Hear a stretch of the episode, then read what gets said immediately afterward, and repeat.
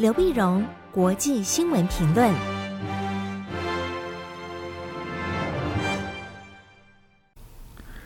各位听众朋友，大家好，我是台北东吴大学政治系教授刘碧荣。今天为您回顾上礼拜重要的国际新闻呢。第一个，我们先看一下乌克兰战事的最新发展。在上礼拜五的时候呢，四月八号，四月八号呢，俄罗斯用短程的飞弹攻击了乌克兰东部。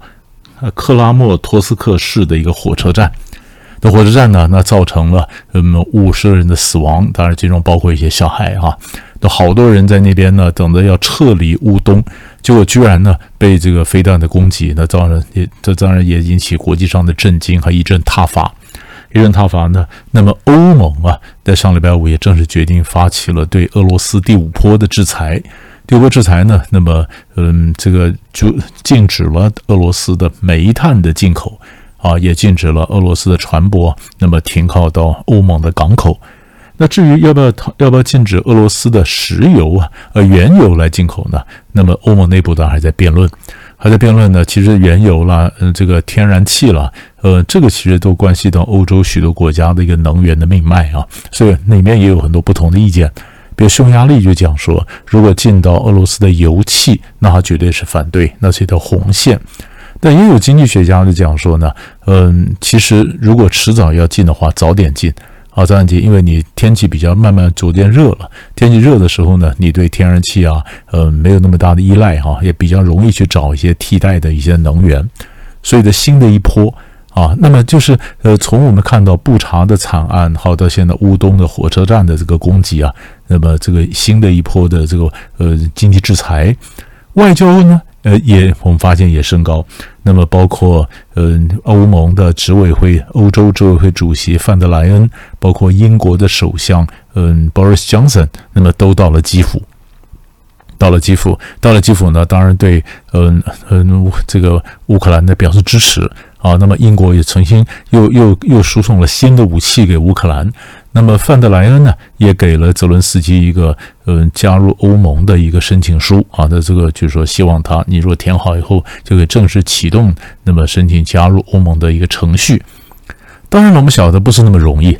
啊，不是那么容易，因为这么欧盟欧盟加入的程序呢，其实并没有所谓叫快速加入的这样的一个程序，它还是要经过几年的谈判呢，包括你内部的法律啊、经济啊、各种的制度啊，跟欧盟的要求能不能够衔接啊？那这个花很多的时间，但是就是就是画个饼给他嘛，你让他觉得这好像很有机会，其实真的从他填表到真的加入中间还有很长一段时间，其实严格来讲是缓不济急了啊。很几年，那么另外呢，我们发现奥地利的总理呢，内哈默呢，也到了呃这个莫斯科。莫斯科呢，希望能够说服普丁啊，你赶快就停战吧。就后来发现谈的并不友好，友好。那么奥地利的总理谈出来，大家也觉得说没嗯没办法，因为普丁他非常迷信战争的逻辑啊，他中间不停。所以就是外交努力在进行，然后呃，这个呃经济制裁呢在那么加，那么第二轮、第三轮的不断的往上加。那战争本身呢？战本身一个就是乌克兰南部的这个港口城市马利坡，马利坡呢，那有两种讲法，一种说呢它已经几乎被夷为平地哈，那另外一种乌克兰说反对、否认，他说没有，我们还在继续进行战事之中。但是呢，一些消息传出来说，几乎是弹尽援绝。几乎是弹尽援绝，呃，没没没有武器了，没有弹药了。那么乌克兰镇守马利坡的一些呃部队就表示说，那大今天大概是最后一次了，因为武那个武器要打光了啊。所以马利坡的情势非常危急。同样的危机呢是乌克兰东部，乌克兰东部呢，俄罗斯现在在乌克兰西部攻不下，那在东部呢开始集结，集结呢战云密布，战鼓频传。那各种的迹象都显示呢，很可能嘛，呃，在嗯很很短的这时间之内啊，他在乌克兰的东部就要进行新一波的一个大的一个会战，一个大的一个攻击啊。所以，我们这所以这个礼拜其实看的就是乌克兰的东部和马利坡是不是真的陷落。然后国际上你会发现，国际上不是援助很多武器吗？援助武器弹药，为什么马利坡还居然是弹尽援绝呢？啊，还是大家只是光说不练？那这个其实就是，嗯、非常非常的，呃，让人很纳闷的。那么乌克兰的人也开始就调侃国际上一些人，尤其是法国的总统马克宏。马克宏呢，那当然首先呢跑去调停，调停后来也也表示也没有什么继续的反应啊，所以他们在网络上呢，乌克兰人在网络上就嘲笑，他说别在马克宏。别在马克宏，别在马克宏的等于就是把马克宏当做一个词，呃，哭诉一下。别在马克宏就是光说不练啊，所以这是这是乌克兰的这个情势。不谈到马克龙，我们就要谈到法国的选举。法国在四月十号礼拜天的时候呢，进行第一轮的总统大选的投票。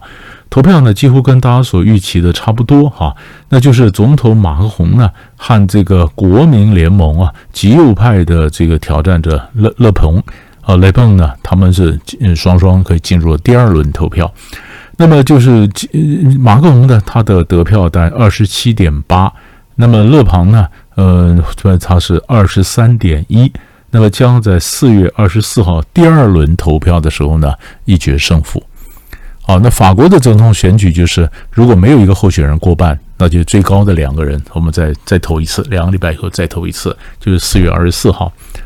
二零一七年的时候呢，呃，两个人曾经就这样子面对面对决过一次啊，那现在是第二次，但这一次呢，似乎比二零一七年的时候他们的距离拉得更近了啊。那么这是这是其实有几个点可以看，传统上啊。那么，法国其实两个大的政党，左派的社会党，右派的共和党。那过去呢，几乎就是左派、右派、左派、右派。但是呢，呃，后来这个慢慢选着选着，这两个都不行了。几乎这次一选出来，这两个党几乎就完全的溃散了哈。嗯，所以不是民粹的了，就是马克龙这个中间的啊，马克龙的中间，他是属于比较嗯、呃、自由派的一个国际主义者啊，他属于中间的这一派。那么勒庞呢？勒庞呢？他是属于比较呃极端的极右派。那么在这里面，那你说传统的左派、右派都不行了，绿党呢？本来是他很关心环境问题哈。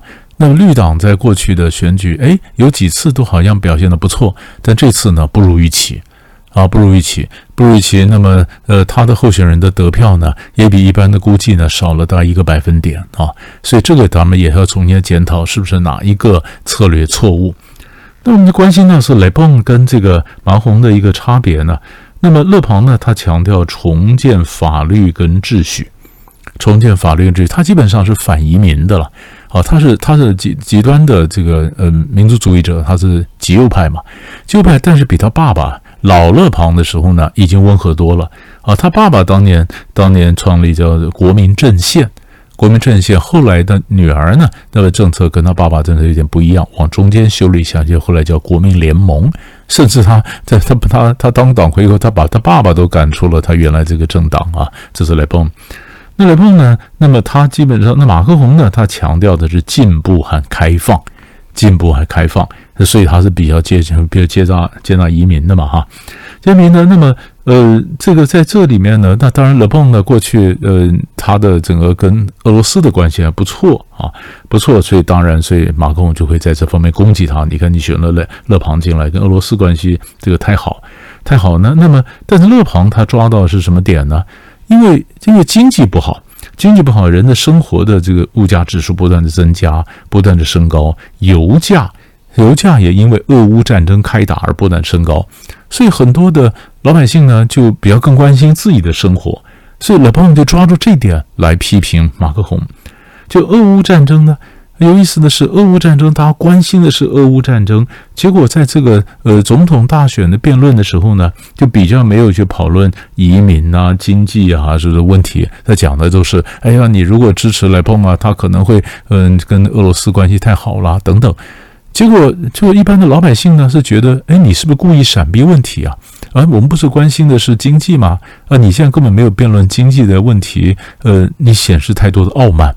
所以马克龙赶快必须调整他的人设，他必须强调说：“哎呀，我我其实也非常嗯关心这个老百姓的生活啊，等等。”所以在这里面呢，可以看得到，那么法国的社会的一些一些分裂，一些分裂，一些分裂呢，也看到从拿破仑时代讲到自由、平等、博爱，要愿意做大家的，做欧洲的一个灯塔，然后再再现在积极的加入欧洲啊，在欧洲里面找到法国的一个定位啊，等等。